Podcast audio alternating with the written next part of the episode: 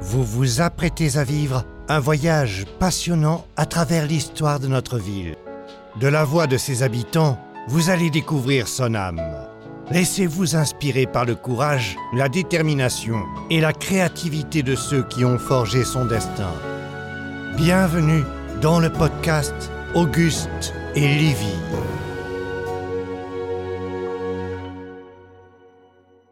Ce podcast est produit et réalisé par l'agence de communication Bonjour. Fernand Point, je suis resté là euh, presque sept ans. Donc c'était un homme qui avait tout compris. C'était un homme d'abord, point de vue médiatique, qui était très bon. Et puis il avait aussi euh, une femme exceptionnelle qui était donc euh, Point. Et si vous voulez, ce restaurant a fait un peu ce qu'on appelle aujourd'hui sortir les cuisiniers de leur cuisine. C'est lui le premier qui était quand même installé comme chef et qui a fait quand même un restaurant qui a dû garder trois étoiles pendant plus de 50 ans. Aujourd'hui et pour ce premier épisode d'Auguste et Livy, j'ai l'honneur de recevoir monsieur Patrick Henri Roux, chef passionné et créatif, récompensé par deux étoiles Michelin. Il nous emmène dans les coulisses de l'illustre pyramide. Bonjour, euh, monsieur Henri Roux. Bonjour. Est-ce que dans un premier temps, vous pouvez vous présenter et nous expliquer comment vous avez découvert la cuisine et quel a été votre parcours euh, avant votre arrivée euh, à Vienne et à la pyramide? Ben voilà, moi je, m'appelle Patrick Henri Roux, je suis depuis 35 ans le chef et propriétaire de cet établissement qui a 201 ans d'existence cette année. Ben, mon parcours il est typé cuisine parce que j'avais la chance d'avoir un oncle qui euh, officiait dans une école hôtelière euh, dans les Vosges. Et hum, je dirais un petit peu par naturalité ou peut-être par euh, des fois obligation parce que j'allais l'aider. J'ai payé mon premier vélo, ma mobilette, ma première moto avec mes extras, avec lui le samedi dimanche à faire des fêtes, des mariages, des baptêmes. J'ai rencontré l'école hôtelière et puis j'ai commencé un, on va dire un parcours qu'on appelle le compagnonnage un petit peu chez nous dans notre métier où on va se perfectionner dans différentes maisons. J'ai commencé à l'auberge Bressane à Bourg-en-Bresse, qui avait deux étoiles Michelin. J'ai fait trois ans là-bas. J'ai fait une année d'armée chez un contre-amiral, donc ça m'a permis de continuer à faire mon métier dans les meilleures conditions possibles à hier, à la base aéronavale. Et puis euh, après, je suis parti, euh, euh, on va dire, à côté de Besançon, chez un monsieur qui était réputé pour le gibier et tout ça. Donc il avait une étoile Michelin. C'était un peu Fernand Point local, 1m95, 165 kg. un personnage. un personnage, voilà, un joli sumo. Et puis je suis parti en Bretagne pour voir les poissons, les crustacés. Après, je suis venu chez Georges Blanc à Vona. Je suis parti un petit peu chez Berlin en Alsace puis un petit peu chez Robuchon à Paris. Après, j'ai pris mon premier poste de chef euh, dans le midi de la France, à Mougins, côté de Cannes, où j'ai obtenu ma première étoile Michelin euh, en 1987. Et en 89 est arrivée l'opportunité de reprendre euh, la pyramide. Bon, il faut savoir aussi que pour le bien des choses, c'est que j'ai fait ce parcours-là avec mon épouse parce que je l'ai rencontrée dès le début de mon compagnonnage en tant que salarié, on va dire. Et on ne s'est jamais quitté depuis, et on ne s'est toujours pas quitté. Voilà. Et euh, donc euh, je suis venu à la pyramide en 1989, voilà, en juin, reprendre ce vénérable établissement que j'ai ouvert le 18 juin parce que je me suis dit c'est l'appel du général de Gaulle, ça me portera chance. Donc j'ai réouvert cette maison le 18 juin 1989.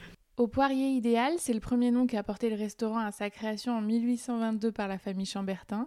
Il sera ensuite repris par la famille Gueux en 1880, puis par un certain Auguste Point en 1922.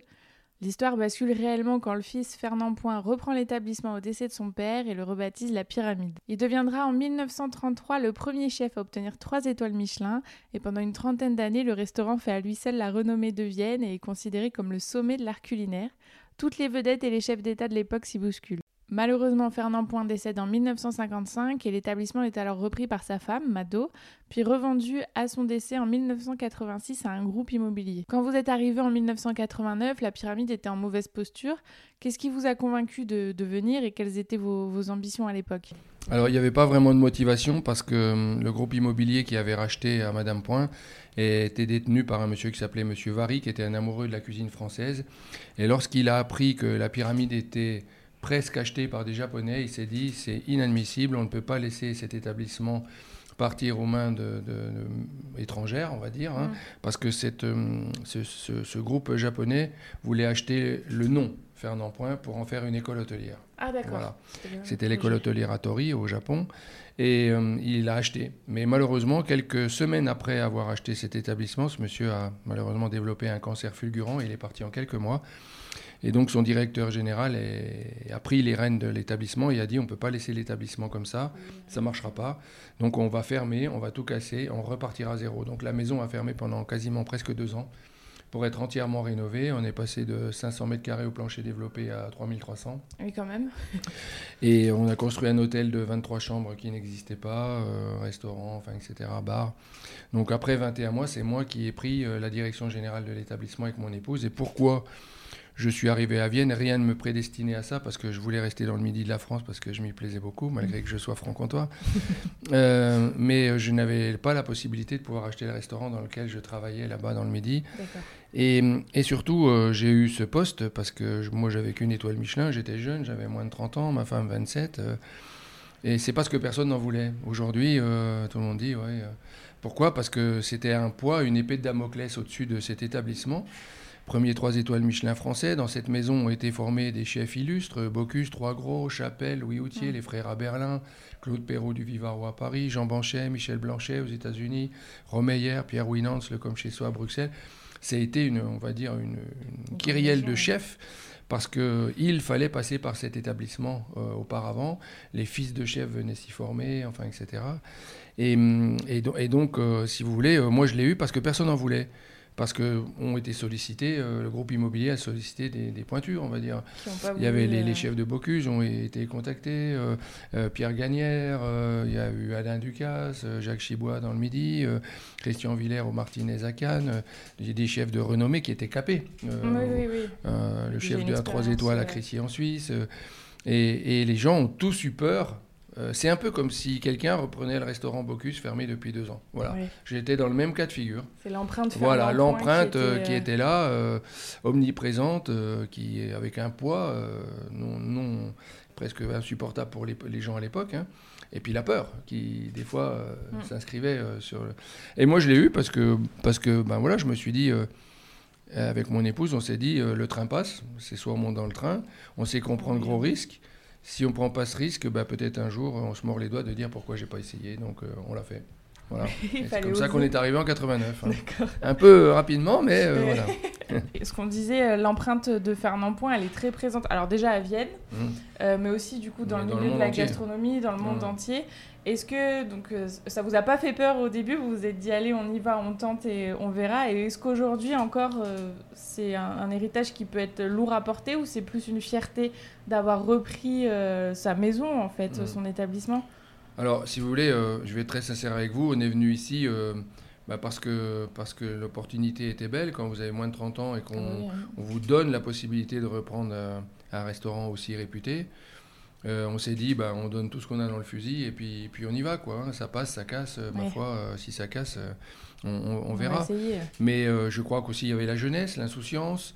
Mais quand on a démarré on s'est aperçu que c'est comme si on sautait des falaises d'Étretat. Quand on a sauté, on s'est demandé si on avait un parachute. Et après, on s'est dit, est-ce que le parachute va-t-il s'ouvrir? C'était un peu ça le, modèle. Mm. Mais après, on, était devant euh, l'obstacle. C'est un peu comme un cheval qui dit, je saute l'obstacle ou je rentre dans la barrière. Euh, nous, on a dit, bon, on saute l'obstacle, on verra. Et puis, euh, on y va, on avance. Et puis, on a dû se poser très vite, philosophiquement, la question de dire, mais qu'est-ce que je vais dire aux gens? Pourquoi je suis là? Un jeune con qui arrive du midi de la France, euh, inconnu ici, euh, qui n'est mm. même pas passé par cette maison. Euh, J'étais même pas passé par aucun des gens qui, des, chefs qui étaient, qui étaient passés ici. Alors donc vous voyez, j'avais quand même un sacré handicap, et comme au tiercé. Et, et si vous voulez, j'ai dit aux gens qui sont venus nous fréquenter les premiers jours, écoutez, moi je suis venu là avec mon épouse pour essayer de faire continuer la belle histoire de cette maison soit vous nous aidez, soit détruisez-nous très vite, comme ça au moins on n'en parle plus. On n'en parle plus et voilà, on fera autre chose. On arrache le pansement. Voilà, c'est ça. C'est un peu ça. Et, donc, euh, ben voilà, en 89, eh ben, on a monté une équipe, hein, un peu dans l'urgence, euh, et on a ouvert cet établissement au public. Et alors, on était sous les feux de la rampe, hein, tout de suite. Euh, bien sûr, on ah était bah surveillé du coin de l'œil par les anciens chefs qui avaient été formés ici, que ce soit Chapelle, Bocuse, Trois Gros, pour les régionaux de l'étape, on va dire ça. et, et c'est vrai que hum, bah voilà, on a dû donner tout ce qu'on avait dans le fusil tout de suite. Euh, bon, la chance qu'on a eue, c'est que on a vraiment été euh, à fond euh, sur, sur, le dossier et on a obtenu une première étoile Michelin en sept mois. Donc ça, ça, a galvanisé un petit peu les, troupes. Alors ça, ça, ça a attisé un petit peu la foudre de guerre parce que obtenir en 7 mois une étoile Michelin, c'était, c'était vraiment un peu exceptionnel, un peu exceptionnel à l'époque. Et puis, bah, on s'est accroché. L'année suivante, on a eu les quatre petites maisons rouges pour l'accueil, le service en restauration et en hôtellerie. Et l'année suivante, on a obtenu la deuxième étoile Michelin en 92. Donc ça a été très vite. ça a été quasiment deux ans et demi pour avoir deux étoiles. Ma foi, euh, bon, aujourd'hui, on ne regrette rien parce que moi, mon objectif, ça avait été de faire continuer la belle histoire de cette maison et c'est toujours le cas. Si vous voulez, bon, nous, c'est une maison de famille maintenant. Hein, on est propriétaire mur et fond de cet établissement. On s'est attaché. Je pense que par contre, sur les quatre familles qui ont été propriétaires de la maison, c'est peut-être nous qui aurons mis le plus d'argent dans la maison, je pense. Ça, c'est vrai qu'on a tout mis dans les rideaux, comme ça, les banquiers ne nous les prendra pas. Mais euh, si vous voulez, euh, voilà, on a eu à cœur ben, de développer, améliorer euh, sans cesse le confort, l'ambiance, l'atmosphère qui règne dans l'établissement. Mm. Avoir aussi un excellent équipage parce que c'est un peu comme dans le jazz, si vous pouvez être un excellent musicien, mais si, vous n'avez pas vos solistes avec vous, le réglage, le son, etc., ben, nous, on a 14 corps de métier qui travaillent dans l'établissement et qui doivent s'agglutiner un peu comme des abeilles pour fournir le meilleur miel possible. Quoi. Mm. Voilà. Et justement, depuis 1822, euh, donc il y a quatre familles qui sont euh, succédées euh, à la tête de cet établissement. On sait que vous travaillez avec vos enfants et votre épouse. Mm. Est-ce que cette dimension familiale, elle est importante pour vous? Bah, si vous voulez, on fait plus de choses, on va plus vite. Hein. c'est ça aussi, c'est qu'il y a moins de gêne, mais comme j'avais travaillé dans la marine nationale, le contre-amiral pour qui je travaillais, je lui dis mais comment vous faites pour commander Genre, il commandait 40 000 personnes? Et il me dit bah, tu fais le système du sous-marin. Quand tu as une famille ou des collaborateurs, le sous-marin, bah, tu mets des compartiments et tu mets chacun un membre de ta famille dans un compartiment. S'il y a un problème et que le compartiment fait défaut, tu coules le compartiment, ça ne fera pas couler le sous-marin. voilà, message reçu, 5 sur 5. Je vous ai bien capté, Alpha Tango. C'est un peu ça. Donc euh, j'ai séparé, ma femme s'occupe de la gestion, la comptabilité, l'informatique, le droit, le social, etc. et bien d'autres choses. Ma fille s'occupe de agences de voyage, des tours opérateurs, de la caisse, des gens qui sont dédiés à l'accueil et à l'hôtel. Mon fils s'occupe de tout l'embauche des collaborateurs, des travaux avec moi et du bien-être, euh, on va dire, social et puis en même temps des réseaux sociaux. Euh, il fait pas mal de choses aussi. Et, puis moi, je continue euh, la production avec mon chef de façon à assurer la qualité gustative pour, nos clients. Quoi. Ok. Et justement, on compte, je crois, plus d'une trentaine d'anciens membres de vos équipes qui sont aujourd'hui étoilés Michelin. Est-ce que du coup la, transmission elle passe aussi par là, par le savoir-faire avec vos équipes je crois qu'on a juste, euh, sans le savoir, mais repris un petit peu l'état d'esprit de, de l'époque. Puis je crois que c'est parce que c'est des maisons familiales, c'est tout. Euh. les gens viennent passer un temps chez nous, deux ans, trois ans, des fois un peu plus même. Hein. Euh, voilà, on a des anciens qui ont plus de 15 ans de maison. Mm. Donc, si vous voulez, bah, cette transmission, c'est ce, savoir. Nous, ce qu'on veut, c'est lorsque les gens viennent chez nous, c'est les faire grandir. Et lorsqu'ils sortent de notre établissement pour aller vers un autre, c'est amener leur expérience, leur souffle, etc. Alors, euh, on avait une petite question un peu historique, parce que du coup, pour ce podcast, on a rencontré un monsieur de 90 ans qui a vécu toute sa vie à Vienne et qui nous a raconté Vienne pendant la, Seconde Guerre mondiale. Et il nous a expliqué qu'à l'époque, Fernand Point avait fermé le restaurant parce qu'il refusait de servir euh, les, nazis, tout simplement, les Allemands. Qu'il avait même hébergé certains résistants. Alors, c'est vrai que Fernand Point et Madame Point ont été décorés de la Grand Croix de la Légion d'honneur pour fait de résistance. Ah Alors, euh, le fait que des Anglais soient dans la cave, et certains jours, il était obligé d'ouvrir hein, euh, le restaurant. Hein. Ah et, mais ça lui servait un peu de caution parce que bah, il faisait un peu de trafic avec les Anglais, les machins, mm. les trucs, etc. Et il recevait des Allemands euh, au restaurant. Voilà. Il a même été condamné, hein, j'ai les, preuves par les journaux, il a été condamné parce qu'il ne demandait pas les tickets de rationnement aux gens qui venaient manger. Ah. Et il est passé au tribunal correctionnel. Euh, de Vienne, parce qu'il ne demandait pas les tickets de rationnement, et parce qu'il mettait trop de crème dans le... Certainement, je pense. Mais voilà, c'est vrai qu'ils ont été ouais, décorés de la Grand Croix de la Légion d'honneur pour faire de résistance, Madame et Monsieur Point. Ouais, des sacrés personnages. Euh, ouais, c'est un peu historique. Hein. Moi, je mm. connais, j'ai beaucoup, beaucoup d'histoires de cette maison, parce qu'en 35 ans, beaucoup de gens m'ont soit rapporté des, des éléments, des, des... voilà, j'ai aussi le livre d'or... Euh, où je vois euh, la signature du maréchal de Latte de Tassigny et trois pages avant, il y a le maréchal Goering hein, quand même. Hein. Puis Vienne était un petit peu dans un endroit particulier parce qu'on était à moitié de la France, et pas très loin de la ligne de démarcation. Euh, Donc c'était un passage un petit peu obligé. Mais Fernand Point, je pense avec Madame Point, on fait des choses extraordinaires pour les gens. Il nourrissait les, les, les gens qui n'avaient pas assez à manger. Enfin, moi j'ai beaucoup de gens qui m'ont raconté des, des, choses assez, assez, assez épiques, voire même incroyables. Quoi. Fernand Point était toujours d'une générosité sans faille. Quoi. D'ailleurs, quand il est mort en 55, euh, il était vraiment pas très riche, voire à bord de la rupture. Hein. C'est ce, qui était, ce qui a été souvent dit, parce qu'il était trop généreux. Oui, oui. Voilà, c'était... C'était un doux géant. Les gens, les gens de Vienne l'appelaient le doux géant de Vienne parce qu'il faisait 1m96, 169 kg et 165 de tour de taille. voilà, et d'autres, euh, voilà, certaines personnes disaient surtout euh, ne réveillez pas le doux géant, il peut être dangereux. C'est pour ça qu'il était aussi populaire et que ça reste aussi encore. Ouais, ouais, ses meilleurs euh, amis le surnommaient Magnum parce qu'il en ouvrait deux par jour, mais il buvait pas tout, mais, voilà. il faisait plaisir à ses amis. En tout cas, oui, voilà, voilà. Puis il avait un peu comme Monsieur Paul Bocuse, je pense, on peut dire, a été un de ses élèves, hein, parce qu'il avait cette dérision tout le temps par rapport aux gens, par rapport aux gens qu'il rencontrait c'est voilà, il y, a des moments un peu mouvants. Hein. Au début, quand je suis arrivé en 1990, une dame avec un monsieur richissime sont arrivés en Rolls-Royce ici. Et cette dame m'explique, elle arrive en vélo avec son petit chien dans le panier, et son monsieur, son mari arrive avec le chauffeur à la Rolls-Royce. Et je lui dis, mais comment ça se fait que vous êtes venu en vélo euh, Qu'est-ce qui se passe? Elle m'explique, bon voilà, nous on était des jeunes euh, euh, Allemands, dont on n'était pas du tout pour le pouvoir nazi. Et donc, on est très vite parti aux États-Unis. Et quand on est arrivé aux États-Unis, bon, on s'est marié, on a vécu la, la, période de la guerre. Et euh, après la guerre, nos amis nous ont euh, offert, comme euh, cadeau de mariage, un voyage en France. Et donc, on l'a fait à vélo. Et on, il nous avait dit, tu sais, si par contre vous passez à côté de Lyon, arrêtez-vous à Vienne, parce que là-bas, il y a le plus grand restaurant de France, on en entend parler jusqu'aux États-Unis. Et donc, ils se sont arrêtés devant le restaurant. Ils étaient en train de lire le menu et un monsieur imposant vient les voir. Il dit Vous faites quoi? Il dit Ben voilà, nos amis nous ont dit que c'était le meilleur des restaurants du monde, mais nous, on n'a pas l'argent pour venir manger là. Mais on voulait, euh, nos amis nous ont dit On, s'est arrêté là. Il dit Ben venez, je vais vous montrer et tout. Il nous fait asseoir. Euh, et tout d'un coup, un maître d'hôtel nous met une nappe, des verres, de l'argenterie et tout ça. Et ce monsieur discute avec nous, euh, nous demande d'où on venait, enfin, etc. Et puis, il arrive plein de choses à manger, etc., etc. Et puis, à la fin du repas, le monsieur disparaît. Et on s'est dit, mais ça se trouve, on s'est peut-être fait avoir. Euh, est-ce que la personne ne s'est pas fait inviter euh, Et on n'avait pas assez d'argent pour payer, enfin, etc. Et puis à la fin du dîner, on dit, mais voilà, on était tellement gênés. Et, le maître d'hôtel nous dit, mais écoutez, euh, vous avez déjeuné avec Monsieur Point, le propriétaire de l'établissement. Et ce qui est important pour lui, il va venir vous voir, c'est que vous ayez passé un bon moment.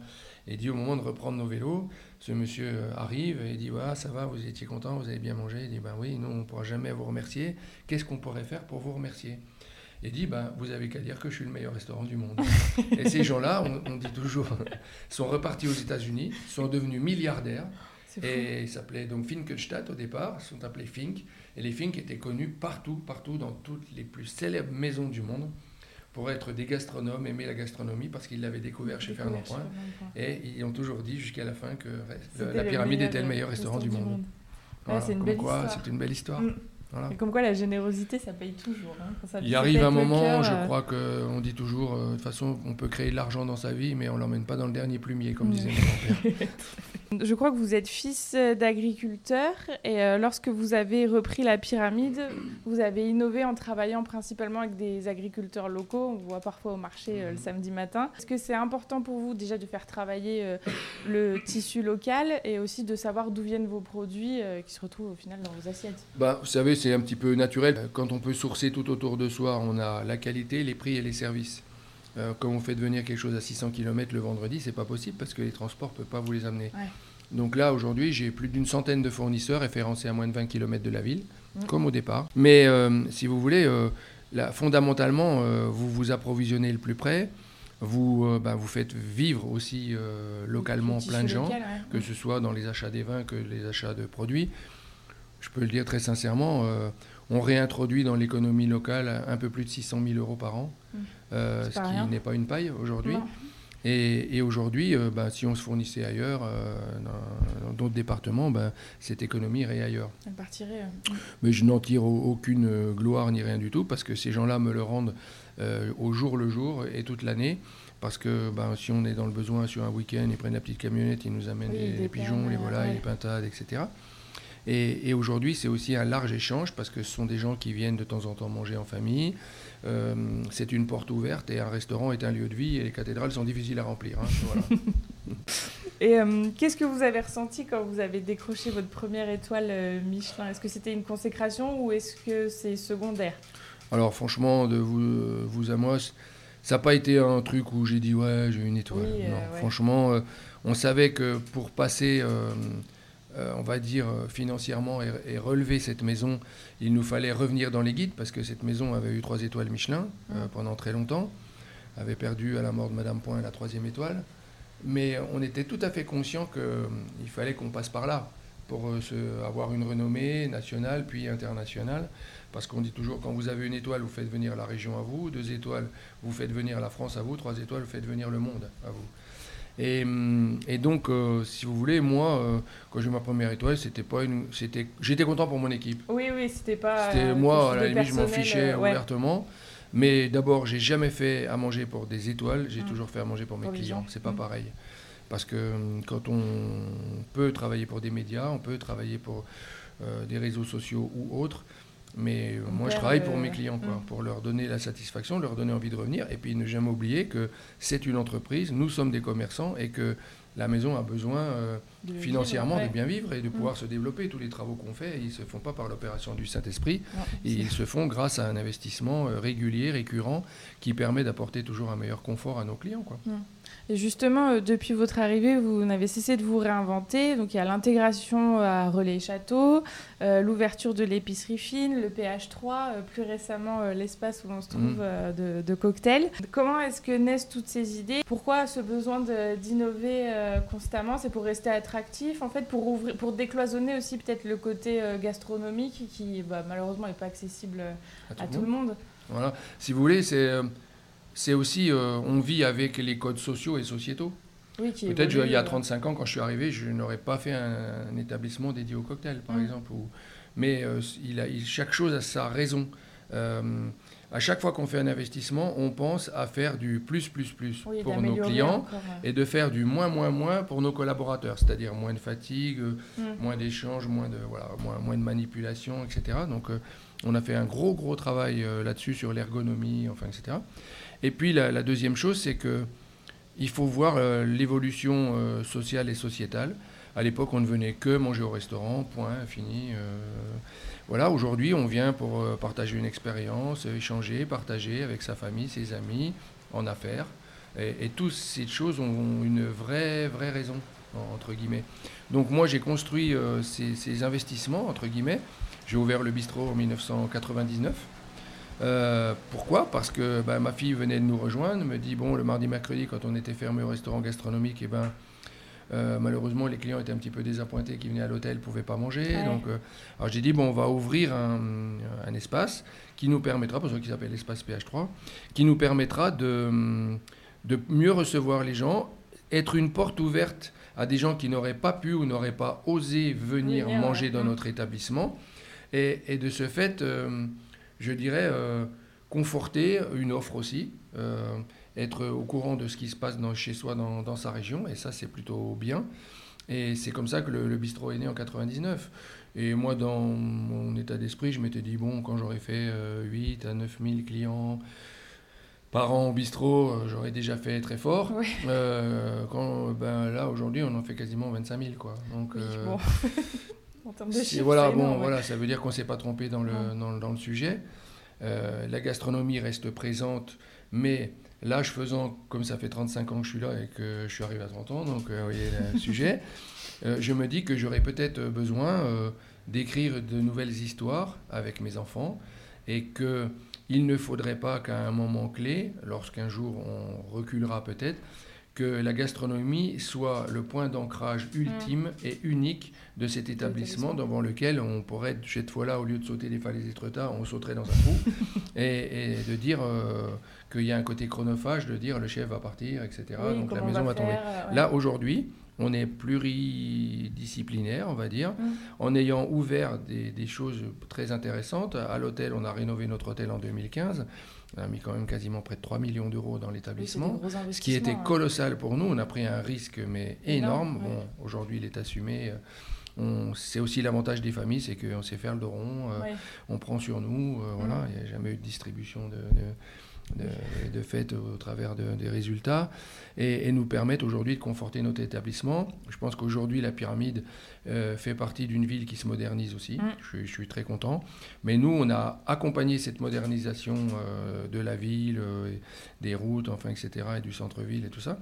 On l'a accompagné par- en, en investissant, nous aussi, en disant peut-être sommes-nous un exemple pour dire aux gens, mais allez-y, quoi. Nous, on l'a fait, pourquoi de- vous ne le feriez pas Mm.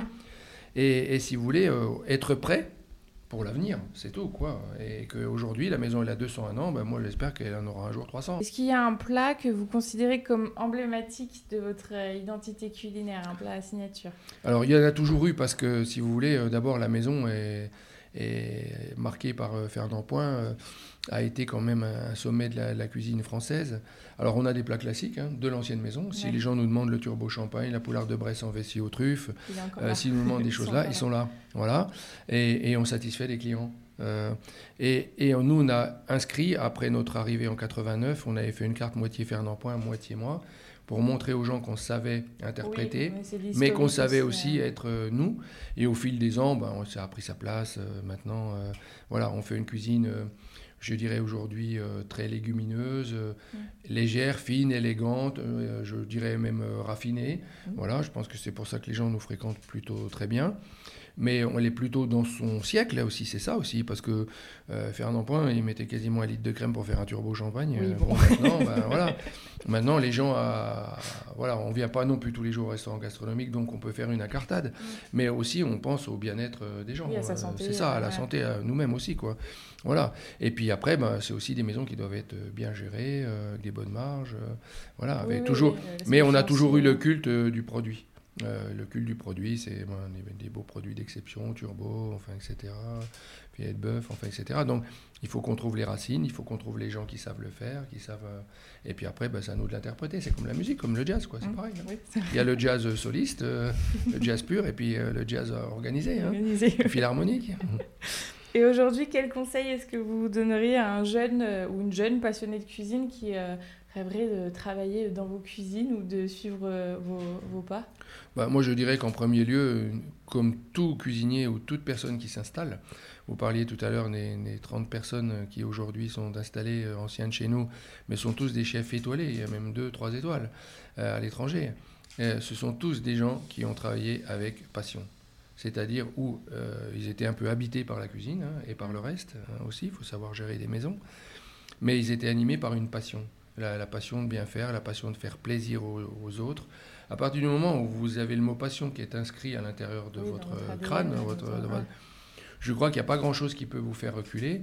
Et puis après, par contre, euh, je le disais tout à l'heure, apprendre à bien gérer ses maisons, parce qu'aujourd'hui, la clé du succès, ce n'est pas que de faire des bons plats, c'est aujourd'hui, c'est de amener sa maison à un niveau, euh, je dirais, euh, de respect, de, de, de pécunier aussi, qui permettent de tenir le choc pour Et pouvoir mieux encore chaque jour vous exprimer. Aujourd'hui, c'est ça. J'insiste un peu là-dessus parce que aujourd'hui, c'est lourd de conséquences. euh, si vous vous jetez la tête la première en disant je vais faire de la cuisine, mais il faut voir aussi tous les autres paramètres. Là, on parle que de la cuisine, mais c'est l'accueil, le service, le sourire, la gentillesse, le cadre, le confort, l'ambiance et l'atmosphère qui règnent dans un établissement. Tous ces toutes petites choses subtiles que des fois euh, un béotien ne va peut-être pas interpréter, mais va dire ah on a passé une bonne soirée, Ben, moi tout va bien parce que personne n'a rien vu. C'est un peu comme vous allez au concert ou voir un, un joli film en voyant pas tout le travail qu'il y a derrière. Alors il y a des gens qui sont affûtés, qui voient tout ce travail qu'il y a derrière et, et mesurent euh, ce que ça peut représenter. Mais euh, aujourd'hui, c'est n'est pas que une assiette. Hein. Faut savoir, on, on décerne une étoile Michelin que pour une assiette. Tout le reste, euh, c'est donné par d'autres critères. Mais aujo- aujourd'hui, on a vraiment besoin de prendre ça en compte. euh, Il y a un aspect financier qui est redoutable aujourd'hui. Nous, ça fait 35 ans, les gens nous disent Ah, ça marche bien. Ouais. Mais ça fait c'est- 35 ans qu'on gratte. Hein. Même sujet à se réinventer en permanence, euh, à ré- rénover entièrement nos établissements, enfin, etc. Mais je pense que ça fait partie, et ça a toujours fait partie de, du, du, métier. Beaucoup d'entreprises aujourd'hui qui ne se rénovent pas sont considérées aujourd'hui en perte de vitesse ou un pied dans la tombe. Hein. Ça, ça c'est clair. Aujourd'hui, vous avancez plus. Euh, à partir du moment où même vous n'avancez plus du tout, considérez que vous reculez. Voilà. Donc aujourd'hui, on y va avec la passion, mais il faut venir armé maintenant. Il faut être euh, armé euh, en comptabilité, en gestion, en développement, en réseaux sociaux, en management, en, social, etc. Il faut, être, il faut être armé. Vous êtes installé à Vienne depuis plus de 30 ans maintenant. Quelle relation vous avez avec la ville? Alors, vous savez, quand je suis arrivé ici, c'était un petit peu pareil avec le nombre de couverts que je fais. Je me suis dit, si un jour, j'arrive à faire autant de couverts, parce que j'arrivais d'une maison qui en faisait beaucoup, parce qu'on j'étais dans le midi de la France, on faisait à peu près 40 000 couverts par an. Et, et, je me suis dit, si un jour j'arrive à faire le même nombre de clients que d'habitants, alors là, je pense qu'il il sera passé de l'eau sous les ponts. Et euh, moi, je peux vous dire qu'il y a longtemps que je les ai dépassés, les 30 000. Bravo. voilà, on est un peu plus de 45 000 à peu près, euh, entre les deux restaurants aussi. Et hum, c'était pas une histoire de, de, concours ou de choses comme ça, mais c'est que quand on a un objectif, ou qu'on dit à un moment donné, je serai là, on le veut. Si moi j'avais dit un jour je veux trois étoiles Michelin, je les aurais. Parce que quand on a décidé, on met tous les moyens en exercice pour l'avoir. Moi, j'ai mon chef, il a dit un jour je serai meilleur ouvrier de France. Il est meilleur ouvrier de France parce qu'il a travaillé pour ça, il a, il a, il a, il a tout fait pour ça. il s'est dépassé, il s'est dépassé lui-même pour cet objectif-là. Donc aujourd'hui, euh, ben voilà, euh, euh, Vienne est toujours là. voilà, ça fait plusieurs milliers d'années qu'elle est là. et, puis ben, la pyramide, ben, j'espère qu'elle y sera encore pour quelques temps. merci beaucoup. c'est un plaisir. vous êtes prêts au jeu. À mes casseroles. Merci d'avoir pris le temps d'écouter cet épisode. S'il vous a plu et pour ne rien rater de l'actualité du podcast, n'hésitez pas à nous suivre sur les réseaux sociaux. Nous sommes présents sur Facebook, Instagram et LinkedIn. Vous pouvez également nous soutenir et nous aider à financer une deuxième saison du podcast en faisant un don du montant de votre choix sur notre page Tipeee. Toutes les infos sont disponibles sur notre site internet toutattaché.fr. En attendant, prenez soin de vous et on se donne rendez-vous dans 15 jours pour un nouvel épisode.